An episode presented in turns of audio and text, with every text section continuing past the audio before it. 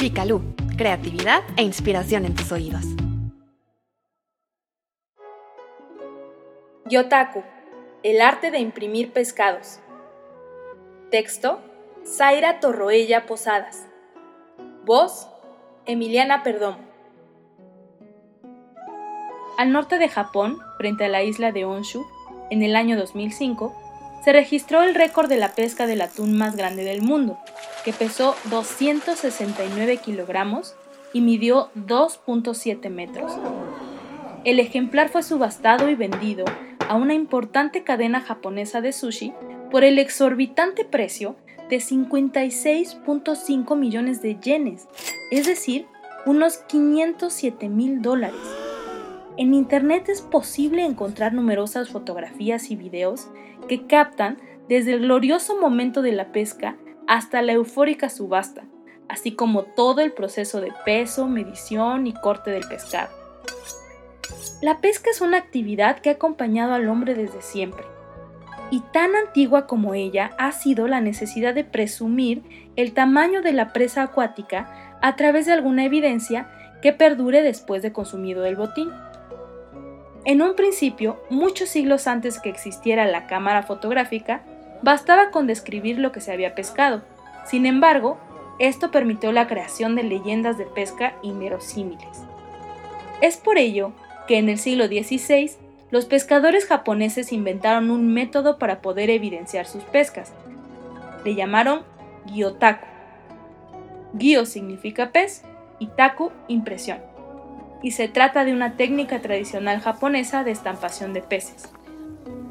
Con la idea de conservar los recuerdos de la pesca, los hombres llevaban consigo papel de arroz y tinta sumi no tóxica, que usaban para plasmar la huella de su captura. La historia cuenta que un famoso noble japonés y destacado pescador de apellido Sakai pescó un gran pez que quiso imprimir con el método Gyotaku. Sin embargo, no sabía cómo hacerlo, de modo que le pidió ayuda a un pescador. A partir de ese momento, todos los expertos en dicha técnica le ofrecieron sus servicios, y él escogió siempre al mejor. En las paredes de su palacio colgó un sinfín de impresiones, contagiando así el interés por esta práctica entre la nobleza japonesa. Con el tiempo, el gyotaku se popularizó en todo Japón, pues se le consideraba de buena suerte para el pescador. ¿Y cómo se hace un gyotaku? Preparación. Se coloca el pescado en una superficie plana de madera y con alfileres se fijan las aletas. Luego se limpia todo con una esponja húmeda y se deja secar. Por otro lado, existen dos métodos para llevar a cabo la impresión. Método indirecto. Una vez que se encuentra limpio y seco, se coloca una hoja de papel arroz o una tela húmeda encima del pescado, y sobre esta, utilizando un algodón envuelto en tela de seda, se esparce la tinta sumi por toda la superficie del pez. Posteriormente, se retira el papel o tela con mucho cuidado para que no se rompa. Método directo. La tinta se aplica directamente al pez y luego se coloca sobre este el papel de arroz o tela húmeda, presionando ligeramente para que se transfiera la imagen con todos sus detalles, como el tamaño, la silueta, la textura de las escamas y la transparencia de las aletas. Fase final. El artista puede decidir dejar la impresión en tinta sumi pura, pero también es posible pintar los ojos, añadir color y retocar detalles de las escamas y las aletas. La obra se finaliza con un sello o anotación sobre el tamaño, peso y especie del pez en cuestión. Gyotaku en la sala de un museo. A lo largo del tiempo, tanto las técnicas de pesca como la forma de evidenciar a los ejemplares capturados se han ido perfeccionando.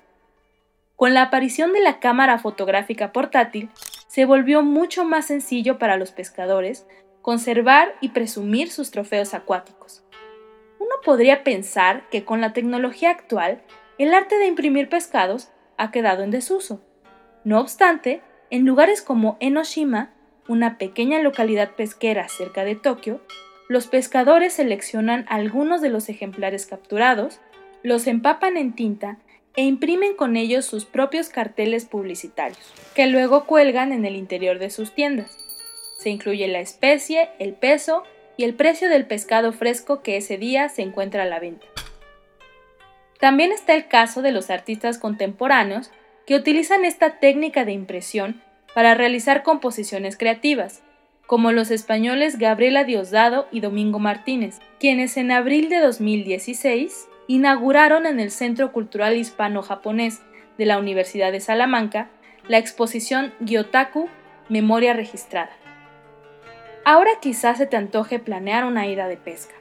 Sin importar si eres un experto o si vas a aprender este arte desde cero, será importante no olvidar la cámara para poder fotografiar y compartir la pesca del día en tus redes sociales, a menos que decidas llevar contigo papel y tinta para hacer tu propio gyotaku.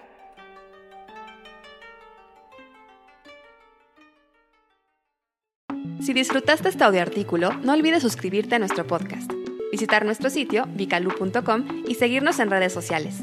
En Facebook, Instagram y Twitter puedes encontrarnos como arroba revista Vicalú. Gracias por escucharnos y hasta la próxima.